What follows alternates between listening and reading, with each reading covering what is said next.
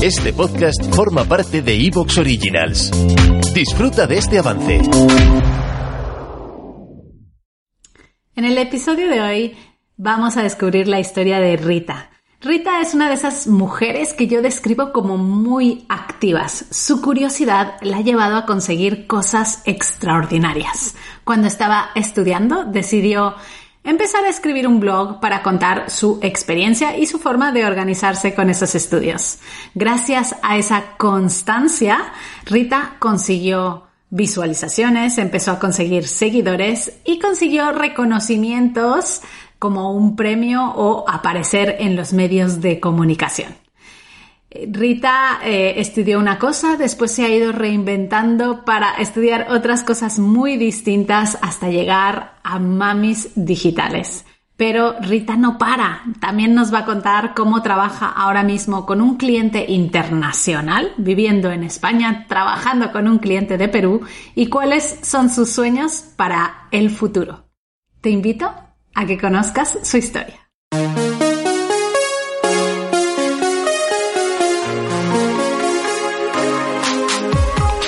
Bienvenida a Madres Reinventadas, presentado por Billy Sastre, un podcast para madres que están redefiniendo el concepto de trabajar sin renunciar a su vida familiar.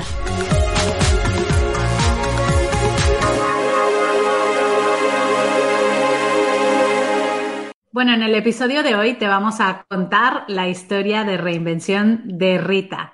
Rita, bienvenida al podcast Madres Reinventadas. Gracias, Billy. Es un placer poder estar aquí con vosotras y poder pues, compartir un poquito lo que El placer.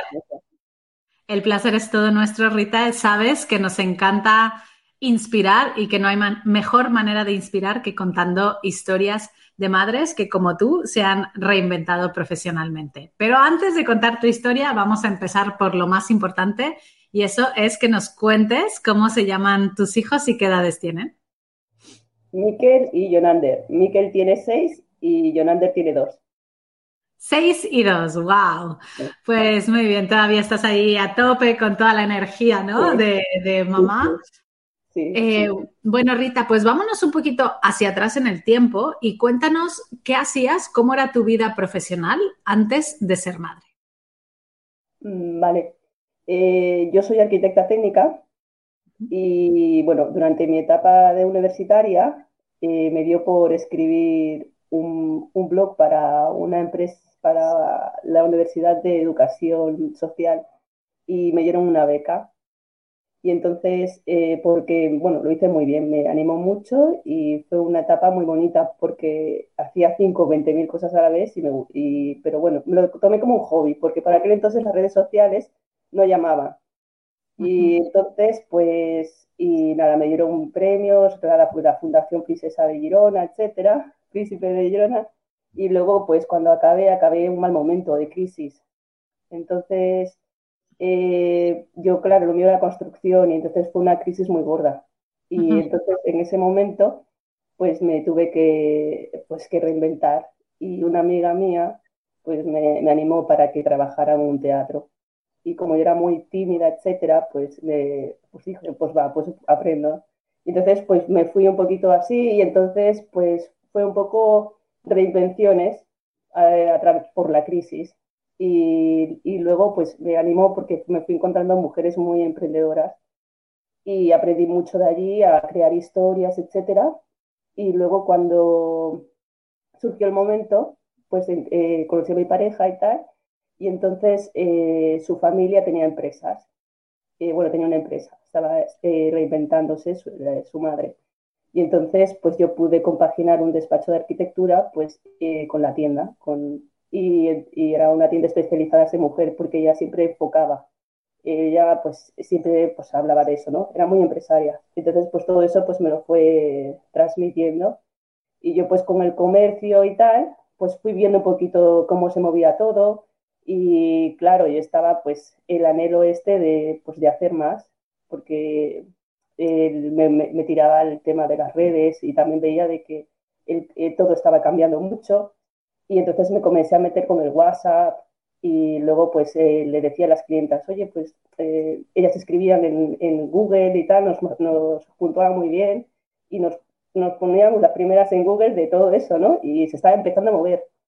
Y entonces yo estaba como con la comidilla esta de mamis digitales. Y entonces, eh, pues nada, me apunté por mi cuñado, que también, que él estudió en ESADE, y entonces pues fue alumno de, de Fran, y me dijo, venga Rita, anímate, que a ti esto te va. entonces, pues, bueno, me animé.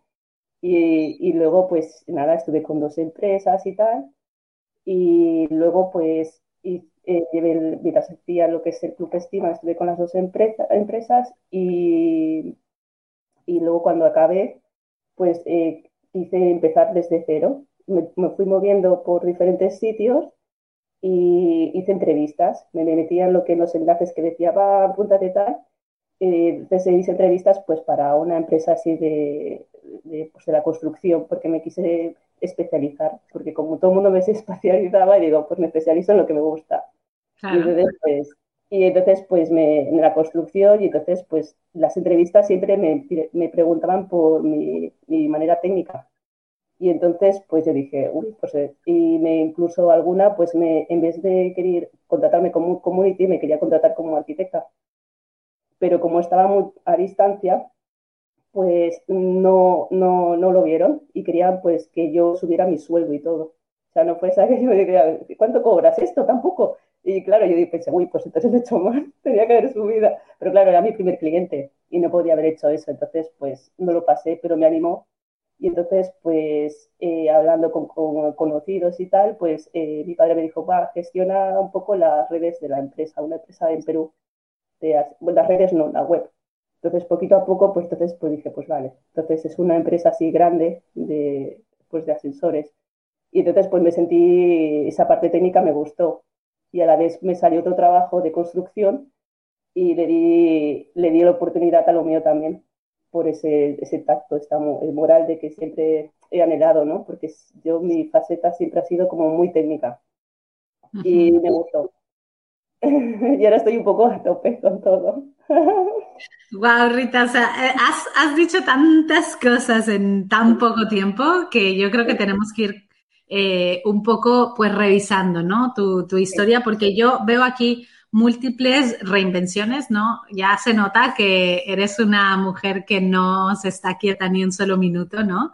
Eh, cuéntanos un poquito qué aprendiste en esa primera fase, cuando estabas en la universidad, eh, hiciste un blog y te, reconocieron, ¿no? Por este trabajo que hacías, por, por escribir sobre algo en concreto. ¿Qué aprendiste haciendo este blog y qué puertas te abrió, te abrió el, poder exponer así eh, tus pensamientos y, bueno, y tus conocimientos? Pues como era para un tema así como social, que lo hice porque me gustaba, me, pues aprendí un poquito, pues ya era yo la que me organizaba. Me dijeron, eh, hazte un blog, porque está de moda y está viendo, y entonces yo digo, va. Entonces, pues me lo tomé muy en serio y cada mañana me levantaba, cogía mis notas, me, me, programaba mensualmente este, pues todo lo que quería poner, hacer y poner en el blog. Y claro, me estimulaba muchísimo. Me, y todo eso que fuiste aprendiendo de cómo subir las entradas, cómo hacer los posts, cómo compartirlos, todo eso lo hiciste, ah, ¿lo aprendiste sola? ¿Lo aprendiste a hacer sola? Sí, lo hice sola. Y de hecho, el director de la universidad le gustó mucho. Me dijo de que, ¿cómo has hecho esto? Entonces, pues lo recomendaba a sus alumnos.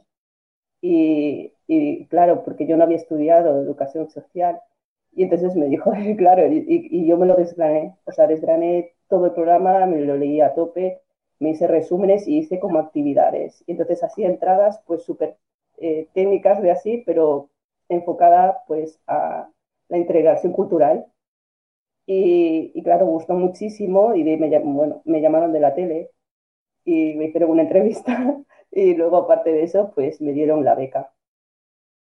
Wow, o sea que gracias a escribir y a eh, compartir con gente eh, lo que tú estabas aprendiendo de una forma, digamos, más estructural y, con actividades, gracias a eso, pues tú conseguiste una beca y además conseguiste toda esa visibilidad, ¿no? Que te, que te llamaran de la tele, que te dieran un premio. Eh, ¿Cuál crees que ha sido la clave de que todo esto haya sido tan reconocido? Eh, la constancia y sobre todo que me gustara. Fue eso, la constancia. Y me costaba súper poco, o sea, es que, buah, este, lo, lo exprimía, o sea, me encantaba lo que hacía y claro, y y claro, y fue muy constante, porque yo cada mañana me levantaba y, era como mi rutina. Yo a tal hora, pues a las, a las 7 me tomo el café y escribo lo que voy a hacer. Entonces lo, lo colgaba. Y me comenzaron a seguir los alumnos de, educación social. Y claro, y, pues le ponían, y nada, y el chico pues estaba súper contento. Y Julín, dice, pues sí que te lo has trabajado. y claro, fue algo pues totalmente, pues, eh, pues porque yo quería. Y fue sin, sin más. Fíjate que has dicho una palabra clave, eh, Rita, que es la constancia. Normalmente cuando empezamos un proyecto, de hecho hay una estadística que a mí me gusta mucho y es que el 80% de los blogs se abandonan en menos de un año porque la gente no tiene esa constancia, ¿no? Entonces muchas veces cuando tú eres constante, pues es donde consigues resultados y que los resultados tanto en blogs como en redes sociales no se consiguen de un día. ¿Te está gustando lo que escuchas? Este podcast forma parte de Evox Originals y puedes escucharlo completo y gratis desde la aplicación de Evox. Instálala desde tu store y suscríbete a él para no perderte ningún episodio.